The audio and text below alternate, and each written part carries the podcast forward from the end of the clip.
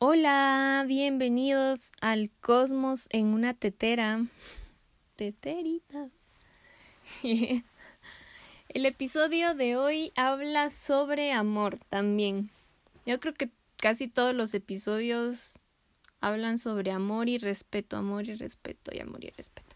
Bueno, en realidad este habla sobre amor y está titulado Sangre y Clorofila. ¿Y por qué sangre y clorofila? Porque nosotros los humanos tenemos sangre en las venas y las plantas se podría decir que tienen clorofila en las venas. que la clorofila es como su sangre, entonces es como una analogía. En este podcast quiero hablarles sobre mi experiencia con la jardinería.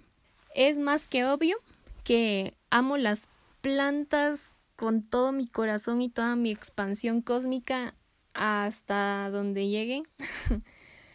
y cuidarlas me hace demasiado feliz. Demasiado, demasiado feliz.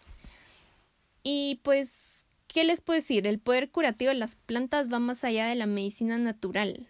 Nosotros digo esto porque nosotros pensamos que las plantas al ingerirlas nos va, nos va a curar enfermedades físicas y sí es cierto hay plantas que son medicinales y que al utilizarlas, ingerirlas, utilizarlas como tinte, cataplasma, mm, no sé, hacerlas ungüento, jarabe, té, lo que sea, nos va a ayudar a nuestro sistema inmunológico, ¿verdad? Pero hay otro poder curativo que tienen estas bellezas del planeta Tierra y es que cuidar y tratar la Tierra nos hace muy, muy felices.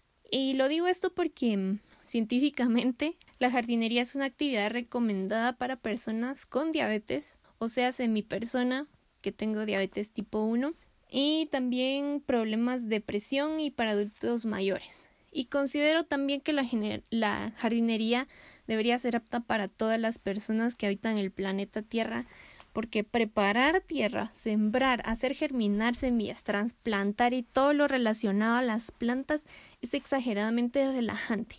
O sea, los estudios psicológicos señalan también que las personas que tratan plantas mejoran su ánimo significativamente y es por eso que los que tenemos alguna enfermedad crónica nos hace bien porque el estrés tiene repercusiones negativas a nuestro estado de salud física y también emocional. Entonces voy a darle un sorbito a mi té.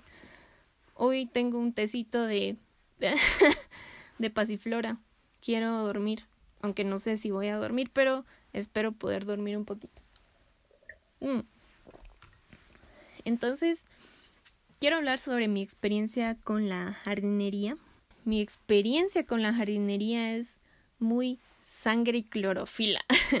Siento una onda bien loca porque cuando estoy trasplantando, limpiando hojas, en general haciendo cualquier tipo de, de cuidado con las plantas, transforma mi interior un montón de cosas como por ejemplo estar triste, enojada, estresada, todo lo renueva, todo lo renueva. El aroma, sentir la tierra en las manos, realmente a mí me hace olvidar todo lo malo que esté pasando, que esté viviendo en ese momento. Incluso platicar con ellas, aunque se vea raro o suene raro. Yo sé que hay muchas personas que van a escuchar este podcast y van a decir, no, yo hablo con las plantas también. Y pues, ¿qué les puedo decir? Es algo tan relajante. Incluso las plantas absorben como que toda nuestra tristeza y se les muere una hojita o algo así cuando nosotros estamos tristes. Yo lo he vivido. He tenido plantas a las que yo como, yo hoy estoy muy triste y te voy a contar por qué.